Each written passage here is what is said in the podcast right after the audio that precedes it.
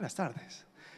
Qué bendición poder cantar y así como, como dijo el ciego. La única cosa que sé es que antes era ciego y ahora veo. Hay veces donde tenemos que comenzar desde esa base de nuestra fe. Es decir, tal vez no sé todos los detalles, tal vez no sé absolutamente todo lo que hay que saber en cuanto a esta vida en Cristo, pero sí sé que antes era ciego y ahora veo. Amén.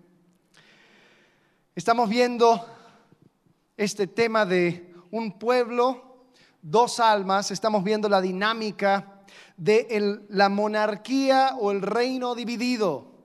Eh, la semana pasada comenzamos con Marcelo, hemos estado empapados también entre semana, ahí con el podcast, viendo eh, algunos detalles aún más a profundidad. Ahí sí nos damos el lujo de, hablar de un montón de, cosas alrededor que quizás no se, no se prestaría para un domingo, pero ha sido interesante ver lo que cambió a base de unas malas decisiones. Y así como compartió Marcelo el domingo, una mala decisión tuvo su impacto por siglos, eh, hablando de, la mala decisión de Roboam. Eh, por cierto, eh, Roboam, el que comienza con R, es el hijo de Salomón. Ahí vamos a tener dos, dos reyes, Roboam y Jeroboam. Jeroboam comienza con J, él es el rey del el reino del norte, Israel. Entonces, si se acuerdan, Roboam ahí habló duramente al pueblo después de que ellos le pidieron una baja de, eh, impuestos y él dijo, no, no, no, no, así no. Él, él se quería comparar con su padre, pero dijo, yo la verdad aquí mando y si mi padre era grande y si eso requería muchos impuestos, yo más, yo el doble. Entonces ustedes me van a servir y aquí el, el, el importante soy yo, ¿no? Y el pueblo dijo, no, así no lo vemos y dijeron, ¿qué parte tenemos nosotros con David? Nosotros no tenemos parte con el hijo de Isaí. Israel a sus tiendas. Pero el problema comenzó hace un tiempo atrás. No era el culpable solamente Roboam, sino que también Salomón en los últimos años de su vida, al haber ido, ido detrás de otros dioses, haber eh, ido cumpliendo cada una de las cosas que Dios dijo que no hiciese, eh, habían algunas reglas para los reyes de Israel. Dijo, no aumentes oro, no aumentes mujeres, no aumentes caballos. ¿Qué hizo Salomón? Tuvo muchas mujeres, coleccionó mucho oro y tuvo muchos caballos. Entonces Dios ahí empieza a mandar diferentes personas, podríamos llamarles separatistas, personas que querían venir y atentar en contra de la monarquía unida de Israel. En Reyes capítulo 11, versículo 26, después de haber pasado por dos personas más, llega a uno más. Y este se llama Jeroboam. Versículo 26, primero Reyes 11, si tienes tu Biblia, acompáñame. Dice también Jeroboam, hijo de Nabat, Efrateo de Sereda, siervo de Salomón, cuya madre se llamaba Serúa, la cual era viuda, alzó su mano contra el rey la causa por la cual éste alzó su mano contra el rey fue esta. Salomón, edificando a Milo, cerró el portillo de la ciudad de David, su padre. Algunos dicen que lo que sucedió era que Salomón estaba buscando eh, por dónde ganarle, entonces empezó a cerrar puertas a, a Jerusalén, la ciudad, para que solamente entraran por una sola puerta y así cobraron peaje, cobraron impuesto. El problema era que ahí estaba el templo, entonces cuando las personas llegaban a adorar tenían que pagar un impuesto para entrar a Jerusalén. Y parece que esto le molestó a, Jeroboam, eh, no le pareció que una persona tuviera que eh, pasar por, por, una, un freno para su adoración. Y entonces parece que esa fue la razón por la cual él se levantó en contra de Salomón. Y dice que este varón Jeroboam era valiente y esforzado. Y viendo Salomón al joven, que era hombre activo, le encomendó todo el cargo de la casa de José. Esto será todo el, labor forzoso, las personas que estaban obligados a trabajar para Salomón. Entonces le puso, como jefe entre ellos. Dice, aconteció pues en aquel tiempo que saliendo Jeroboam de Jerusalén, le encontró en el camino el profeta Ahías, Silonita. Y este estaba cubierto con una capa nueva y, estas, y estaban ellos dos solos en el campo. Y tomando Ahías la capa nueva que tenía sobre sí, la rompió en doce pedazos. Y dijo a Jeroboam, toma para ti diez pedazos, porque así ha dicho Jehová, Dios de Israel.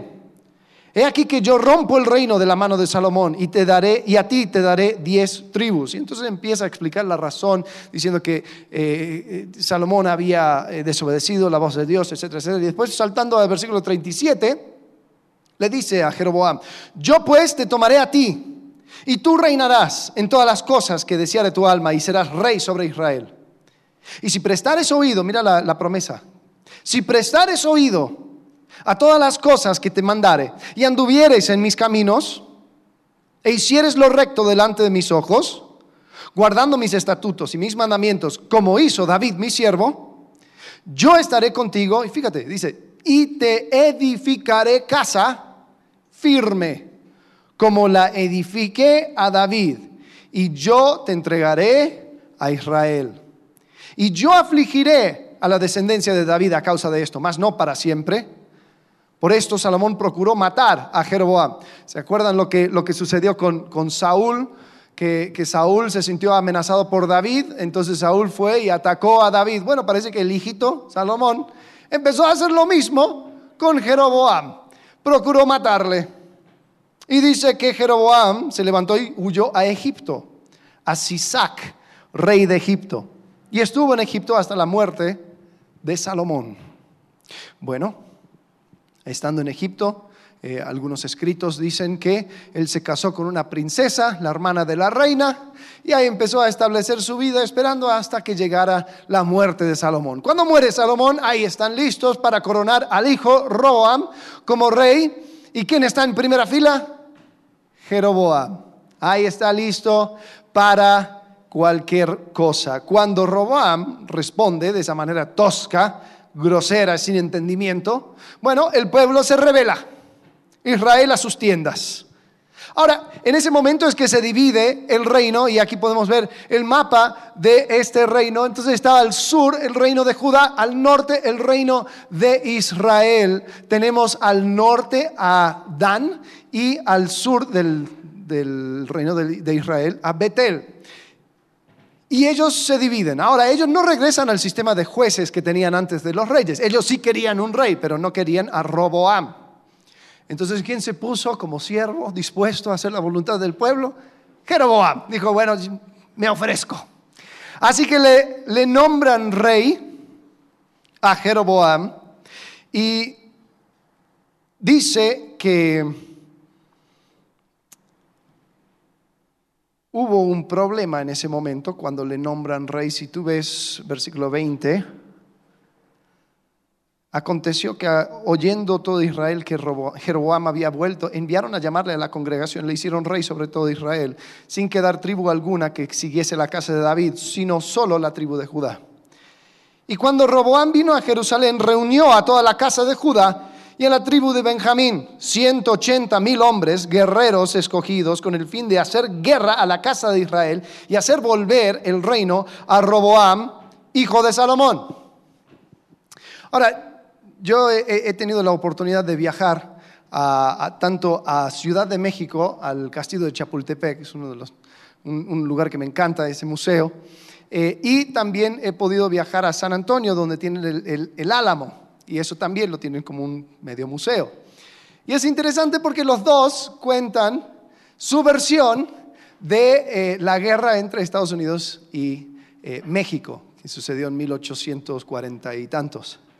Eh, lo interesante es que cuando estás en Chapultepec y lees acerca de esa historia, lo que lees es acerca de una guerra civil. Había un estado rebelde que tenía que estar, que uno lo tenía que, o sea, el, ejército mexicano tenía que llegar para ponerlo en orden, pero se metieron los gringos y ahí comenzó el desastre. Bueno, cuando vas a El Álamo y escuchas la misma historia, escuchas acerca de un pueblo que se independizó y que se, se declaró como república y los amigos estadounidenses llegaron para ayudar a este nuevo estado. Entonces, son los mismos sucesos, pero son diferentes historias. ¿Qué es lo que está sucediendo en Israel? Bueno, lo que sucede es algo similar.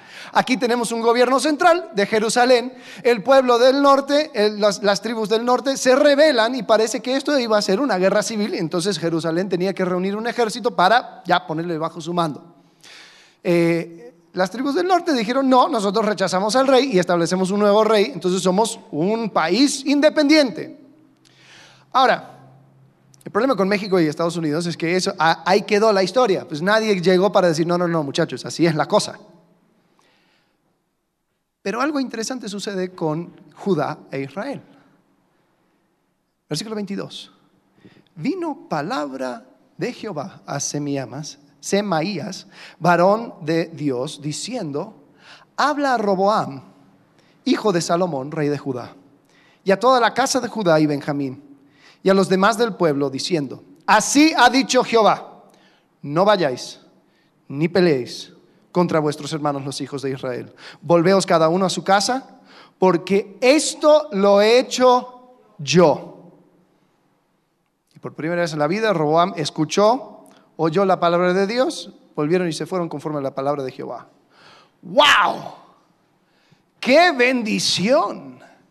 ¡Qué increíble para Jeroboam haber sido escogido por Dios para reinar!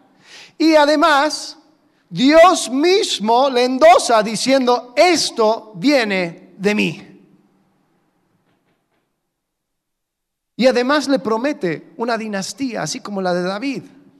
Eh, hay teólogos que miran a las diferentes, eh, los diferentes tiempos en, que Dios eh, trata con el hombre y uno es a través de pactos y hay un pacto, lo llaman el pacto davídico y, y, para los teólogos marca un momento muy importante en la historia de la Biblia. Y aquí Roboam recibe la misma promesa, la misma oportunidad. Yo te edificaré casa firme como edifiqué a David y yo te entregaré a Israel. Qué increíble. Ahora nosotros tenemos un Dios bueno. Nosotros servimos un Dios bondadoso. Un Dios que, así como bendice aquí a Jeroboam, nos bendice a nosotros. Cada día nos colma de bendiciones. Amén. Cada día tenemos una razón por la cual agradecer a Dios y decir, Dios, gracias por esta bendición. Aquí voy a hablar y desarrollar algunos ejemplos típicos, eh, porque son cosas que si no nos sucedió a nosotros, le pasó a alguien eh, cercano a nosotros, ¿no? Entonces, algún caso típico de estas bendiciones del cual Dios nos va dando. Primero podría ser la persona que después de luchar y luchar finalmente obtiene la oportunidad de trabajo que tanto buscaba. No, yo es que yo estudié esto y yo necesito trabajar en algo que me agrada, algo que, pague bien, algo que donde yo me siento satisfecho con lo que estoy haciendo y ¡pum! Dios te lo da. ¡Wow! ¡Qué bendición! ¿No? Y con eso viene también la remuneración. Entonces uno tiene eh, ese dinero como para poder manejarse en su vida. Entonces, wow, gracias a Dios, gracias, tengo, tengo lo necesario y tengo aún un poco más. Después hay otra bendición que podría ser la chica o el chico que después de tanto orar y pedir a Dios, bueno, finalmente consigue la persona con el cual puede establecer una relación formal. Wow, gloria a Dios, esto podría ser el hombre, la mujer con el cual me voy a casar, con el cual voy a establecer un futuro. ¡Qué bendición! Gloria a Dios. Otro ejemplo de bendición podría ser la persona que finalmente eh, establece o, recibe el reconocimiento por su buen trabajo, por su esfuerzo, ya en su trabajo o podríamos aún incluirlo dentro de la iglesia, en un ministerio, le dan un cargo, le dan la oportunidad de tener eh, autoridad sobre un equipo de personas, ¿no? Le da un cierto liderazgo. ¡Wow! ¡Qué bueno! ¡Qué bendición! ¿No? ¿Por qué escojo esto? Porque toca dinero, amor y poder, y son generalmente las cosas que más nos interesan como seres humanos. Entonces, hay veces donde nosotros recibimos esas cosas y lo recibimos como bendición de Dios. Gloria a Dios, qué bueno, qué bien. Y Dios bendice. Y hay también teólogos que hablan acerca de estas bendiciones como gracia común. Eh, se toma de Mateo 5:45, donde Jesús está hablando acerca de Dios el Padre y dice, para que seáis hijos de vuestro Padre que está en los cielos, que hace salir su sol sobre malos y buenos y que hace llover sobre justos e injustos. Entonces Dios derrama sus bendiciones sobre las personas y aún lo hace sobre personas que no lo merecen, como los injustos o como los malos. Pero Dios derrama esa gracia común y cada uno de nosotros hemos sentido esas bendiciones y esa gracia. Pero lo que le tocó a Jeroboam no era gracia común solamente. No es que se encontró 20 pesos en la calle. No, Dios le hizo una promesa. Dios le prometió una dinastía. Dios le da la oportunidad de comenzar algo así como Dios comenzó con David. Tenía la oportunidad de ser grande su nombre, de ser grande al pueblo. El nombre literal Jeroboam significa eh, que el pueblo se multiplique. Ahora, ¿qué hizo con esta bendición? ¿Qué sucedió con esta gran oportunidad que tuvo Jeroboam? Bueno, si nos adelantamos, años después, la esposa de Jeroboam va a encontrarse con el mismo profeta que había hablado para que él fuera rey. Y él llega, o e, ella llega, la esposa de Jeroboam llega, para ver si algo podía ser el profeta Ahías o si había un mensaje de Dios acerca de su hijo. Su hijo estaba muy enfermo. Entonces ella buscando una palabra del profeta, otra bendición quizás, recibe una palabra no deseada del profeta. Y esto es lo que Ahías le dice, Primera de Reyes, capítulo 14. Ve y di a Jeroboam. Así dijo Jehová, Dios de Israel. Por cuanto yo te levanté del medio del pueblo y te hice príncipe sobre mi pueblo Israel. Y rompí el reino de la casa de David y te lo entregué a ti. Y tú no has sido como David, mi siervo que guardó mis mandamientos y anduvo en pos de mí con todo su corazón, haciendo solamente lo recto delante de mis ojos, sino que hiciste lo malo sobre todos los que han sido antes de ti. Pues fuiste y te hiciste dioses ajenos e imágenes de fundición para enojarme. Y a mí me echaste tras tus espaldas. Por tanto, he aquí que yo traigo mal sobre la casa de Jeroboam y destruiré de Jeroboam todo varón Así el siervo como el libre en Israel. Y barreré la posteridad de la casa de Jeroboam como se barre el estiércol hasta que sea acabada. El que muera de los de Jeroboam en la ciudad lo comerán los perros. El que muera en el campo lo comerán las aves del cielo, porque Jehová lo ha dicho. Y ella buscando una palabra para ver si se sanaba a su hijo, dijo, no, pero tu premio de consolación va a ser esto. Tu hijo va a morir, pero va a ser el único que se va a enterrar. Todos los demás van a, van a morir en el campo. Palabra fuerte. ¿Qué sucedió? Estamos hablando de una diferencia entre capítulo 12 y capítulo 14. ¿Qué pasó con Jeroboam? ¿Cómo pudo ser la misma persona que recibió una bendición tan grande y dos capítulos después recibir una maldición tan fuerte? Bueno, menospreció la bendición. Si estás tomando nota, anota esto. Incredulidad menosprecia la bendición.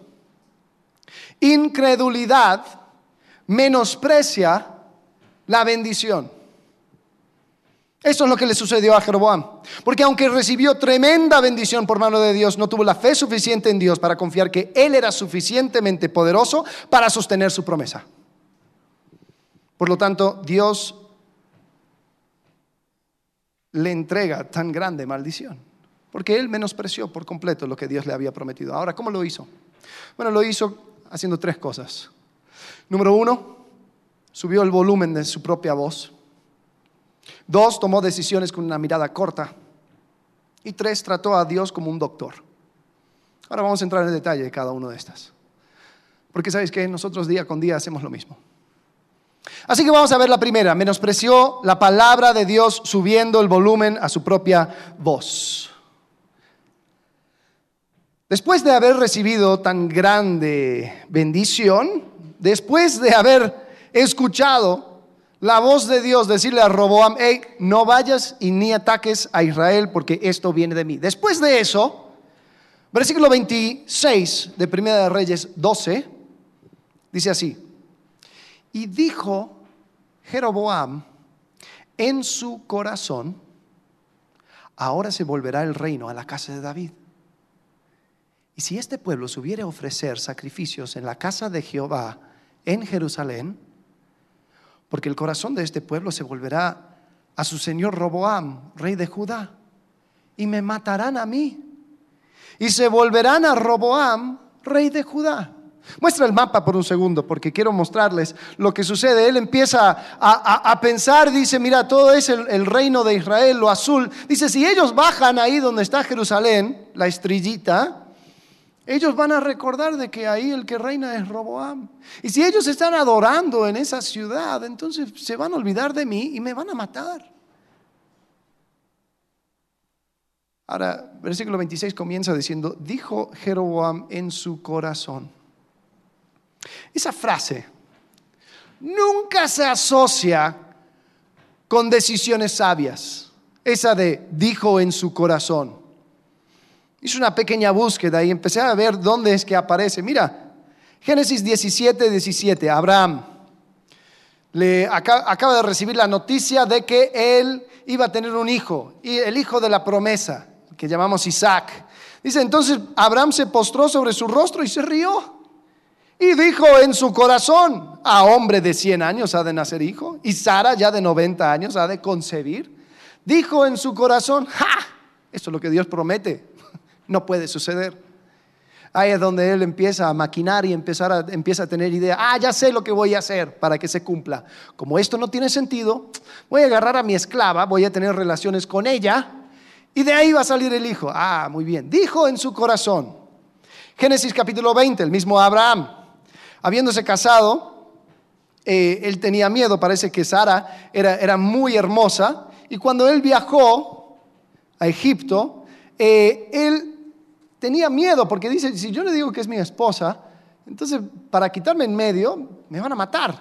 Entonces mejor digamos que ella es mi hermana. Entonces cuando le confrontan, Abraham da sus razones. Dice, respondió, porque dije para mí, ciertamente no hay temor de Dios en este lugar y me matarán por causa de mi mujer.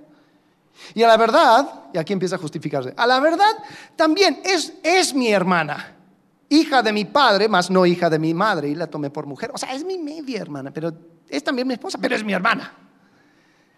Dije para mí, dije en mi corazón, 1 Samuel 27. Luego, dijo luego David en su corazón, al fin seré muerto algún día por la mano de Saúl. Nada, por tanto, me será mejor que fugarme a la tierra de los filisteos, para que Saúl no se ocupe de mí y no ande buscando más por todo el territorio de, de Israel, y así escaparé de su mano. Dijo en su corazón, me voy a ir a tierra de los filisteos. Cuando estudiamos la vida de David nos dimos cuenta que esto quizás no era la, decisión más sabia. Salmo 14.1, dice el necio en su corazón, no hay Dios. Proverbios 18.2, lo leo en la versión, la, la Biblia de las Américas, dice, el necio no se deleita en la prudencia, sino solo en revelar su corazón. La necedad hace que le subamos el volumen a nuestra propia voz. ¿Sabes? Nosotros constantemente estamos hablando, platicando con nosotros mismos. Estamos conversando. Nos justificamos, nos excusamos, nos acusamos. Y constantemente ese abogado interno nos habla y dice, ay, viste, le viste a esa persona, escuchaste eso, ay, ¿sabes qué? A lo mejor deberías hacer esto. No, yo no le creo para nada. Nos escuchamos. Ahora, la cosa es que eso debería mantenerse un volumen aceptable, porque debería escucharse más fuerte las voces de los demás, ¿no? El consejo, y sobre todo la voz de Dios y lo que Él dice acerca de ti. Eso es lo que más debería de sonar. Pero cuando le, subimos el volumen a nuestra propia voz, bueno, entonces nos volvemos sabios en nuestra propia opinión. Y somos como perro que se va guiando con su propia correa. Así nos parecemos. Cuando escuchamos nuestra propia voz, pues ¿dónde iré? No sé, guíame, listo, aquí vamos. Y así nos vemos cuando le subimos el volumen a nuestra propia voz. Eres sabio en tu propia opinión. Jeroboam escuchó la palabra de Dios, escuchó la bendición de Dios, pero después empezó a hablarse. "Ah, Pero si no es así, ¿y qué tal si me matan? ¿Y qué tal si me abandonan? ¿Y qué si Dios no cumple con su lado? ¿Y qué si... Ahí comenzó. Bueno, volviendo a los ejemplos que había dado al comienzo, ese hombre que tanto había esperado y por fin le da el trabajo que, que quería. Vamos a suponer que ya teniendo su puesto, su trabajo que tanta satisfacción le daba, ahí llega el jefe un día y dice, oye, quiero que hagas tal pedido para tal material. Ah, ok, listo, jefe, claro. Sí, pero quiero que hagas una cosa. Ajá, dime. Eh, quiero que dividas el pedido en dos, eh, que tres cuartos sea por la compañía, pero después, mira, hagamos una cosa tú y yo, un trato, y hay un cuarto del material, ahí lo pedimos para nosotros y nos dividimos las ganancias, como ves. Bueno, vamos a suponer que en este caso es algo claramente malo, clara- claramente ilegal, claramente indebido. Y tal vez la primera reacción es, no, lo voy a rechazar. No, claro que no. Y después empieza el abogado. Oye, pero si, si pierdes el trabajo, esto podría ser una muy buena oportunidad para entrar en confianza con tu jefe. Pero esto podría funcionar así. Bueno, es que la verdad así funciona en todo México. Es que así es esto. O sea, uno no puede vivir sin, sin hacer algo por, un lado, ¿no?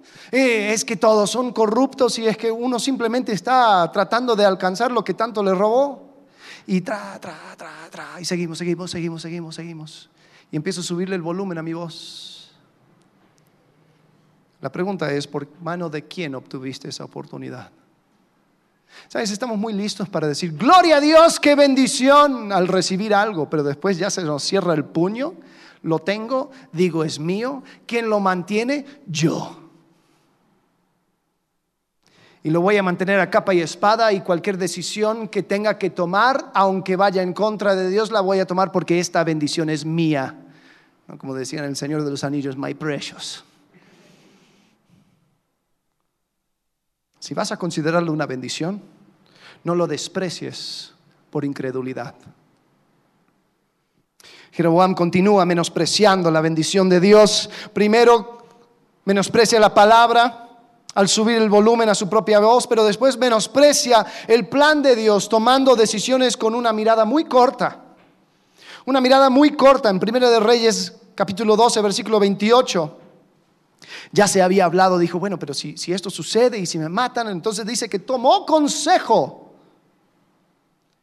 Hizo el rey dos becerros de oro y dijo al pueblo, bastante habéis subido a Jerusalén. He aquí tus dioses, oh Israel, los cuales te hicieron subir de la tierra de Egipto. Y puso uno en Betel, al sur, y otro en Dan, al norte. Y esto fue causa de pecado, porque el pueblo iba a adorar delante de uno hasta Dan. Hizo también casas sobre los lugares altos e hizo sacerdotes de entre el pueblo que no eran de los hijos de Leví. Además, él cambia las fechas, construye altares. Ahora, ¿cuál era la razón principal por hacerlo? Bueno, él era muy pragmático, era muy práctico el hombre. Jeroboam dijo, bueno, yo tengo que cortar cada vínculo que existe entre mi pueblo y Judá. Parecía un mal divorcio. Entonces quiero quitar cualquier excusa para que tengan para ir a visitar al otro, al rey Roboam. Entonces, si lo que les mantiene unido es la religión, vamos a cortar la religión, vamos a hacer una nueva religión. Demasiado ha subido. Ahora aquí, mira, te pongo no solamente uno, te pongo dos. Uno al sur, uno al norte, ve a la que quieras. Y si no te conviene, pues ahí están los lugares altos. Ah, y también, como es mucho lío tener esto de los sacerdotes de, de, de, Leví, pues voy a conseguir de donde sea. ¿Tú quieres ser sacerdote? Bien, tú vas a ser sacerdote. ¿Tú quieres ser sacerdote? Bien, todos pueden ser sacerdotes. Y lo hizo para poder consolidar su reino. Pero como dicen, el tiro le salió por la culata. Porque al hacer algo así tan drástico, con una mirada tan corta, se le empezó a ir gente. Lo cuentan en Segunda de Crónicas, capítulo 11. Dice, y los sacerdotes y levitas que estaban en todo Israel se juntaron a él, a Roboam, el rey del sur, desde los lugares donde vivían, porque los levitas dejaban sus ejidos y sus posesiones y venían a Judá y a Jerusalén. Pues Jeroboam y sus hijos los excluyeron del ministerio de Judá, de Jehová. Y él designó sus propios sacerdotes para los lugares altos y para los demonios y para los becerros que él había hecho. Tras aquellos acudieron también de todas las tribus de Israel los que habían puesto su corazón en buscar a Jehová, Dios de Israel. Y vinieron a Jerusalén para ofrecer sacrificios a Jehová, el Dios de sus padres. Y así fortalecieron el reino de quién? De Judá. Queriendo fortalecer el reino de Israel, fortalece a Judá. Y confirmaron a Roboam, hijo de Salomón, por tres años, porque tres años anduvo en el camino de David y de Salomón. Qué curioso, qué mirada tan corta. Dios le había prometido una dinastía por siglos y él estaba viendo el próximo año. Ay, no, pero que el próximo ciclo van a bajar al templo y me van a matar. Y Dios diciendo, oye, levanta los ojos, mira un poco más adelante, no mires solamente el aquí ahora pero toma decisiones a corto plazo, toma decisiones con una mirada corta, no considera el panorama completo y se les van todas las personas íntegras y se queda con puro corrupto. Dios siempre va a apelar a una mirada larga. Segunda de Pedro capítulo 1 nos invita a construir sobre nuestra fe virtud, dominio propio, paciencia, piedad, afecto fraternal y amor el apóstol Pedro dice que el que no tiene estas cosas tiene la mirada muy corta, es ciego. No está buscando una perspectiva eterna. El autor de Hebreos incluso usa un ejemplo, el ejemplo de Jacob y Esaú, para hablar acerca de esta, esta vida de mirada corta. En Hebreos 12, 16 dice, no sea que haya algún fornicario o profano como Esaú. Como Esaú, no era ningún fornicario profano, sí, sí, sí, como Esaú, que por una sola comida vendió su primogenitura. Y lo que quiere decir es que Esaú tenía una mirada muy corta. Cuenta la historia en Génesis, que Esaú habiendo llegado, llegando de cazar, ahí llegó con, con hambre y ve a su hermanito que estaba haciendo un plato de lentejas y lo estaba preparando y él llegó con tanta hambre que dice, dame comida porque me muero. Y Jacob, buen negociante, dice, bueno, ¿qué me das? ¿Cómo que qué te doy? No tengo nada, tengo hambre, dame. Dame tu primogenitura. La primogenitura era la autoridad, de, como, como el, el primer hijo, de recibir la bendición de su padre. Era algo muy apreciado para el israelita, para el judío, y era una bendición que aún Dios avalaba. Entonces decían, si yo tengo la primogenitura, entonces voy a ser bendecido. Y eh, la bendición era algo como que, que, Dios prospere tu ganado, que prospere tu, eh, tu siembra, que prospere tus hijos, etcétera, etcétera. Pero era algo reservado específicamente para el mayor. Y cuando Jacob dice, dame tu primogenitura, estaba hablando algo muy a largo plazo y a una cosa que solamente tenía un valor espiritual. ¿De qué me sirve la primogenitura? Dame el plato. Listo. Y en ese momento se comió y se sació. Y dice que ya sabéis que aún después, deseando heredad la bendición, fue desechado. Y no hubo oportunidad para el arrepentimiento, porque aunque la procuró con lágrimas. Ahora me llama la atención, versículo 16 de Hebreos 12, dice, no sea que haya entre vosotros algún fornicario o profano. ¿Cómo es eso? El fornicario es aquel que entra en eh, relación sexual con otra persona fuera del vínculo de matrimonio y es una persona que tiene una vista muy corta. Es una persona que vive para el aquí y el ahora y no pone a pensar en las consecuencias futuras ni para él ni para la otra persona. No le importa, quiere ahora. Ese es el fornicario, aquel que vive con una mirada corta, no tomando en cuenta todo lo demás. El perverso o el profano es aquel que solamente busca destruir. No le importa el tiempo que llevó construir, no le importa nada de eso. Él quiere destruir, destruye a otras personas con su actuar, con sus palabras. Es tosco, es profano. Y lo compara como quien vive con una mirada corta. Miremos a largo plazo las bondades que Dios tiene para nosotros. No seamos como Jeroboam. Comenzó a tener miedo de que Dios no iba a cumplir su promesa. Y comenzó a hacer que todos pecaran detrás de él. Pensando en nuestro ejemplo práctico, esto generalmente se ve con quien encuentra a, una, a otra persona, dice, este podría ser mi media naranja. Ay, sí. Después tal vez empiezan a ver banderillas amarillas, uh, cuidado, uh, hay problemas, uh, tal vez hay una tendencia a violencia, una tendencia a promiscuidad, una tendencia a manipulación. Mm, mm, mm, no sé si conviene, quizás sería mejor esperar un poco más, quizás convendría checar esto, checar lo otro, verlo. Ah, no. ¿Tanto que he esperado? ¿Que voy a volver a cero? Tanto que, me he esforzado, es que yo quiero hacer las cosas bien. No, suele suceder, es que no, encontré esto, es una bendición de Dios y quiero hacer las cosas bien. Después empiezan las oportunidades de hacer las cosas mal. Lo tomo. Lo tomo porque quiero satisfacción ya. Lo tomo porque quizás hay presión. Oye, si realmente me amas, entonces, eh, ¿qué hacemos? empiezas a cortar la mirada. Empiezas a dejar de pensar en una vida y empiezas a pensar en este fin de semana. Empiezas a pensar en hoy. Y ahí es donde se empiezan a tomar malas decisiones. ¿Y cómo lo justifico? Bueno, es que yo merezco ser feliz. Es que yo he hecho las cosas bien y ya no quiero esperar más. ¿Sabes que Las oficinas de pastores están llenas de hombres y mujeres que se casaron con alguien teniendo la vista muy corta. Y ahora se amarraron una, una situación de por vida. Y buscan con lágrimas una solución, pero no lo pueden hallar. Porque el tiempo para tomar una decisión a largo plazo era antes.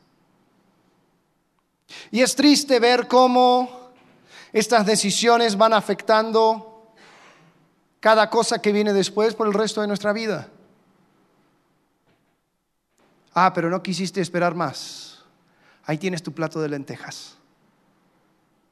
No seamos como Jeroboam. Simplemente pensando en el aquí y ahora. Simplemente pensando en el próximo ciclo. Dios quería que él empezara a mirar lo que iba a ser los próximos cientos de años teniendo esa dinastía. Pero eso venía con una condición, si me sirves, si me obedeces, entonces yo voy a cumplir con mi parte. Menospreció, menospreció el plan de Dios, menospreció la palabra de Dios, pero finalmente menospreció la presencia de Dios, tratando a Dios como doctor. Ahora vamos a entrar en detalle, pero esto es algo cultural también.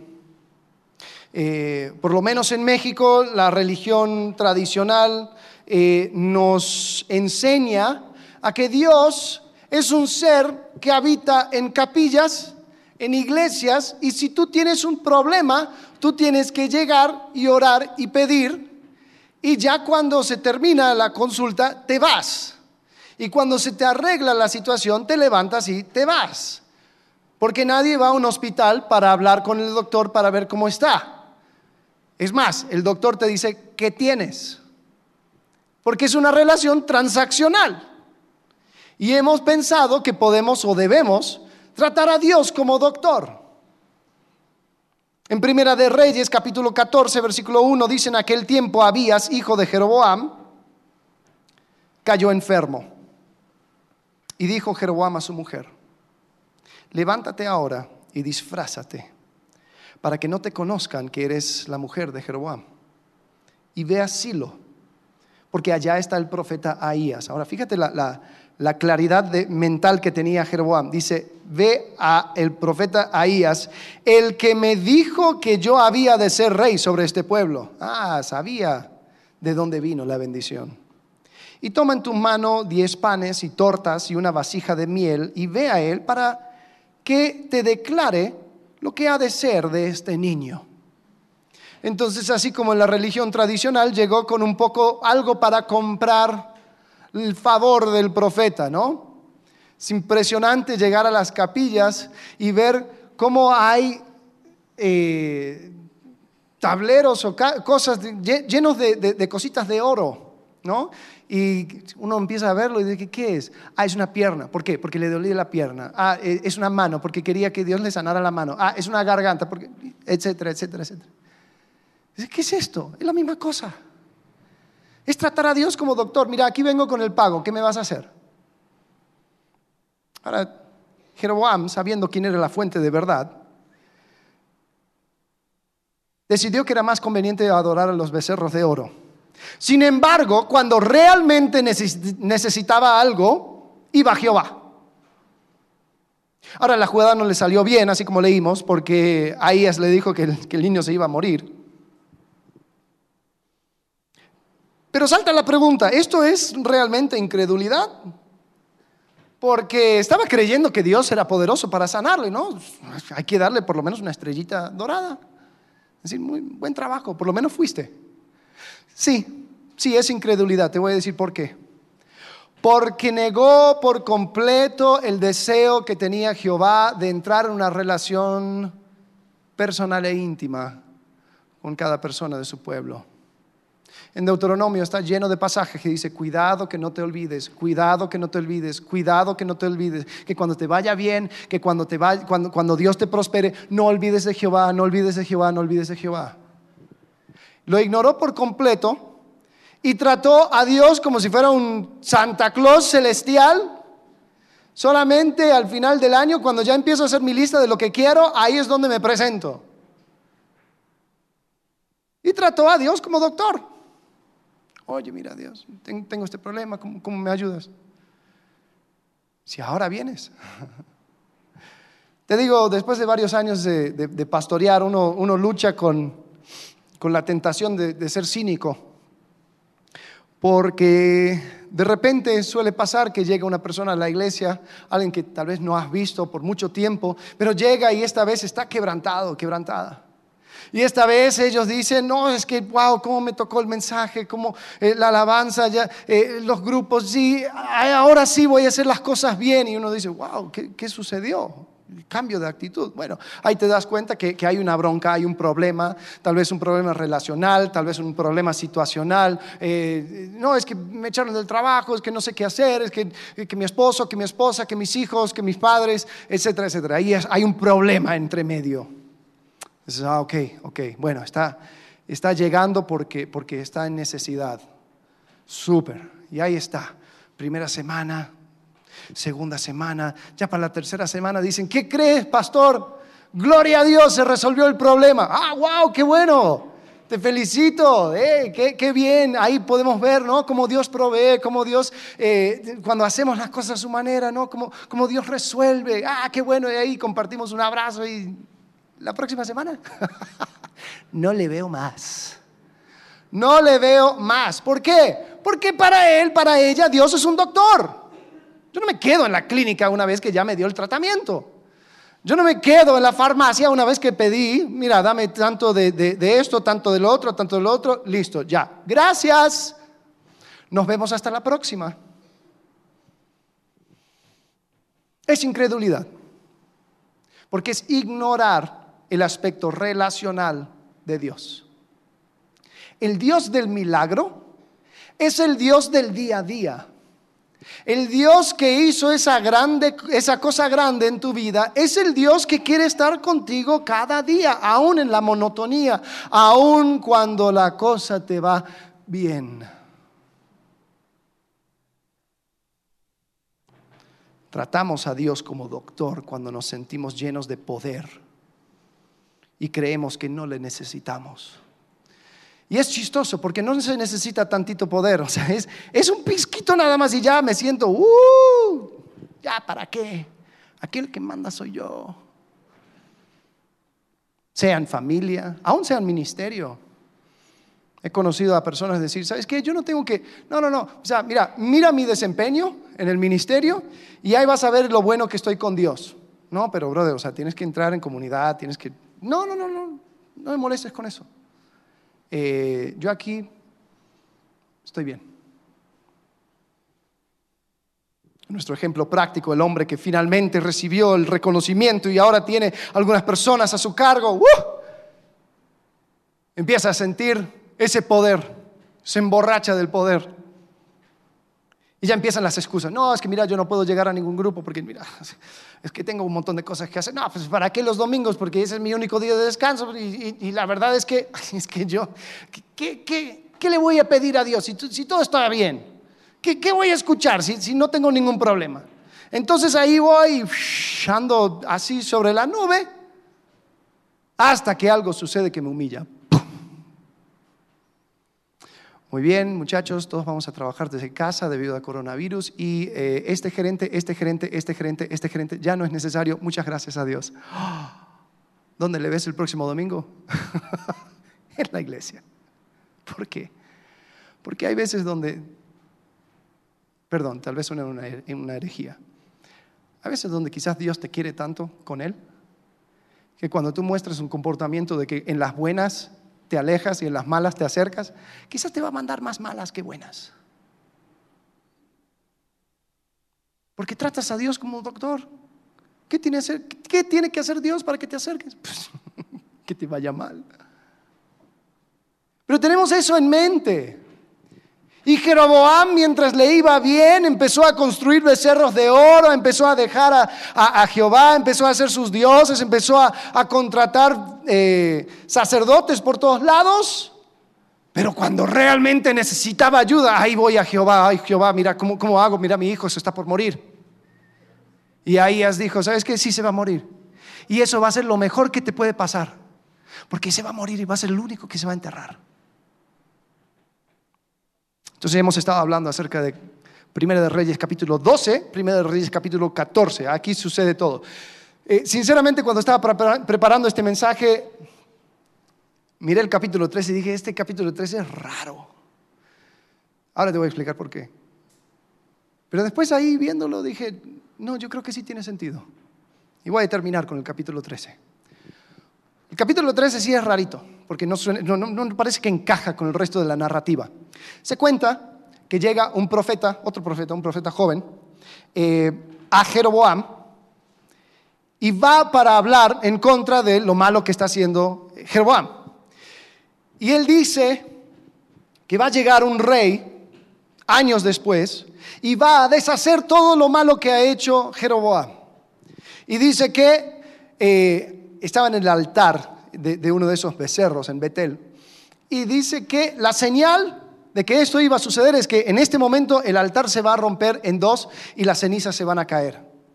Entonces, a Jeroboam no le gustó ni, ni, medio lo que estaba diciendo el profeta. El versículo 4 dice que cuando el rey Jeroboam oyó la palabra del varón de Dios, que había clamado contra el altar de Betel, extendió su mano desde el altar y dijo, prendedle. Mas la mano que había extendido contra él se le secó y no la pudo enderezar. Algo sucedió. Se le secó la mano. Versículo 5 dice, el altar se rompió y se derramó la ceniza del altar, conforme a la señal que el varón de Dios había hablado por palabra de Jehová. Entonces, respondiendo el rey, dijo al varón de Dios, mira cómo cambia la actitud, te pido que ruegues ante la presencia de Jehová, tu Dios, y ores por mí para que mi mano me sea restaurada. Y el varón de Dios oró a Jehová, mira lo que es la misericordia de Dios. Y la mano del rey se le restauró y quedó como era antes. Y el rey dijo al varón de Dios, ahora estaba bien mansito, dice, ven conmigo a casa y comerás y te daré un presente. Parecía que él creía que podía arreglar todo con dinero. Pero el varón de Dios dijo al rey, aunque me dieras la mitad de tu casa, no iría contigo, ni comería pan, ni bebería agua en este lugar. Porque así me está ordenado por Jehová, por, palabra de Jehová, diciendo, no comas pan, ni bebas agua, ni regreses por el camino que fueres. Regresó pues por otro camino y no volvió por el camino por donde había venido a Betel. Ahora, si el capítulo terminara ahí, pues está bien, es una anécdota, ¿no? Pero sigue el capítulo y ahí es donde se pone raro, porque está en camino de vuelta a casa, al sur, a Judá, y se encuentra con otro profeta, un profeta más anciano. Y este profeta anciano le hace la misma invitación que le hizo eh, Jeroboam al profeta joven. Dice, oye, ven a casa a comer, tú eres profeta, yo profeta, vamos a comer juntos. Y el joven dijo lo mismo, dijo, no, no, no, no, yo no puedo porque Dios me dijo que no debería comer con nadie hasta, y, y no hacer nada de eso hasta que salga. Y el anciano dice, oye, fíjate que me habló un ángel. Ah, sí, sí, me habló un ángel. Y me dijo que te dijera que está todo bien. Ahora, dice el texto que le estaba mintiendo y él, el joven, el profeta joven, dice, ah, ok, bueno, si lo dijo el ángel, vamos. Y fueron a la casa y están comiendo. Dice que mientras estaban comiendo, la palabra de Dios llega al, profeta anciano y el, el anciano le habla al joven, dice, así dice Jehová, por cierto moriréis porque no escuchaste la palabra de Jehová y no le hiciste caso. Era como que, ¿qué? ¿Qué sucede acá? Entonces se levanta de comer y se va el profeta joven. Dice que le ataca un león y que le mata. Y mata a su asno también. Pero el león no come ni al hombre ni al asno. Ahí se queda. Entonces se entera el viejito y dice, oh no, ¿qué pasó? Sí, no, le mentí. Y bueno, continúa y es súper extraño y no sabía cómo encajaba con este mensaje. Por razones obvias, ¿no? Eh, pero después me puse a pensar, dije, no, no, no, no, no, yo, yo creo que hay algo aquí. ¿Sabes por qué? El, el, texto que estamos leyendo, Primera de Reyes, es un texto que tiene por lo menos, por lo menos 2500 años, quizá un poco más. O sea, no se malgasta ni una palabra. Entonces, si, si está ahí, está por algo. Y se me ocurrió que sí, la razón por la cual yo creo que este capítulo está es porque nos deja con una lección. La lección que vemos del profeta es que no hay excusa. Que si Dios habló al profeta joven, no hay excusa aunque otra persona te diga lo contrario. Aunque otra persona te diga, te diga que Dios le dijo, porque Dios no se contradice. Y como no hay excusa, habrán consecuencias. Entonces empecé a ver, claro, Jeroboam tal vez tuvo perfecta excusa para decir, bueno, es que yo escuché a mis consejeros y me dijeron que tendría que hacer esto. No, porque Dios habló claramente cómo se debería hacer la cosa. Y Dios le habló a Jeroboam. Y él desobedeció. Por lo tanto iba a venir desgracia sobre su casa. Bueno, tal vez eh, Israel podría decir, bueno, es que ¿qué iba a decir? Si el rey hizo esto, pues entonces nosotros tenemos la excusa porque, porque el rey... No, no hay excusa, porque la palabra de Dios estaba al alcance de cada israelita y Dios había hablado claramente, por lo tanto ellos sufrieron las consecuencias. Si tú o yo escuchamos la voz de quien sea, sabiendo que va en contra de lo que Dios ya nos había revelado, pagaremos el precio. Dios es bueno, Dios es misericordioso, Dios es paciente. Dios nos colma de bendiciones y cada día tenemos una razón para agradecer a Dios por lo que Él nos ha dado. Pero no menospreciemos la bendición por incredulidad. Porque lo que Dios es capaz de dar como bendición es capaz de mantener como promesa.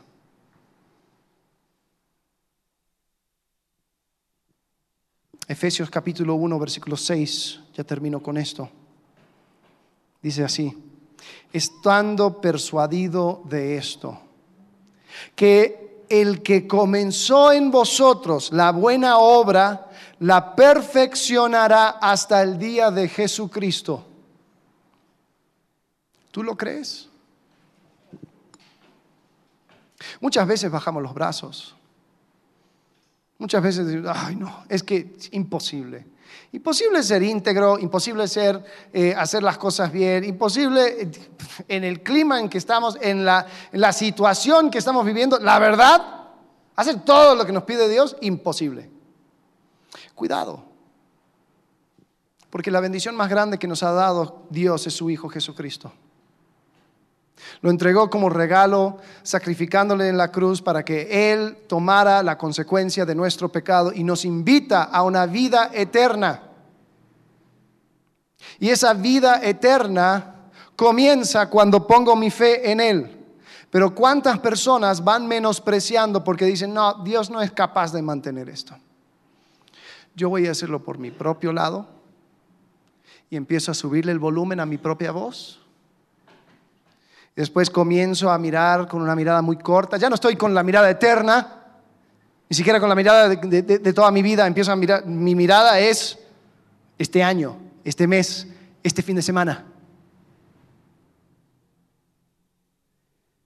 Y después, cuando las cosas se me van mal, cuando se me pudre todo, entonces voy al doctor Jehová.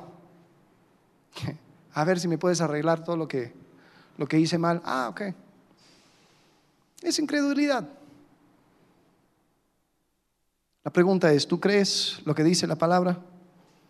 Que el que comenzó en ti la buena obra es capaz de perfeccionarlo. Iglesia, no seamos como Jeroboam, recibiendo bendiciones y después menospreciándolo por incredulidad, porque incredulidad menosprecia la bendición. ¿Cuáles son las bendiciones que Dios te ha dado? ¿Cuáles son las cosas que tú tienes que puedes atribuir a la mano de Dios? ¿Cuántas veces recibimos esa bendición y cerramos el puño y decimos, ahora lo voy a hacer a mi manera? Ahora lo voy a mantener a mi manera. Esto es lo que Dios me dio, jamás lo voy a perder. Dios no es capaz de mantenerlo, yo sí. Yo me he escuchado, yo he recibido consejo, yo he ido por este lado, por otro, y aquí lo tengo.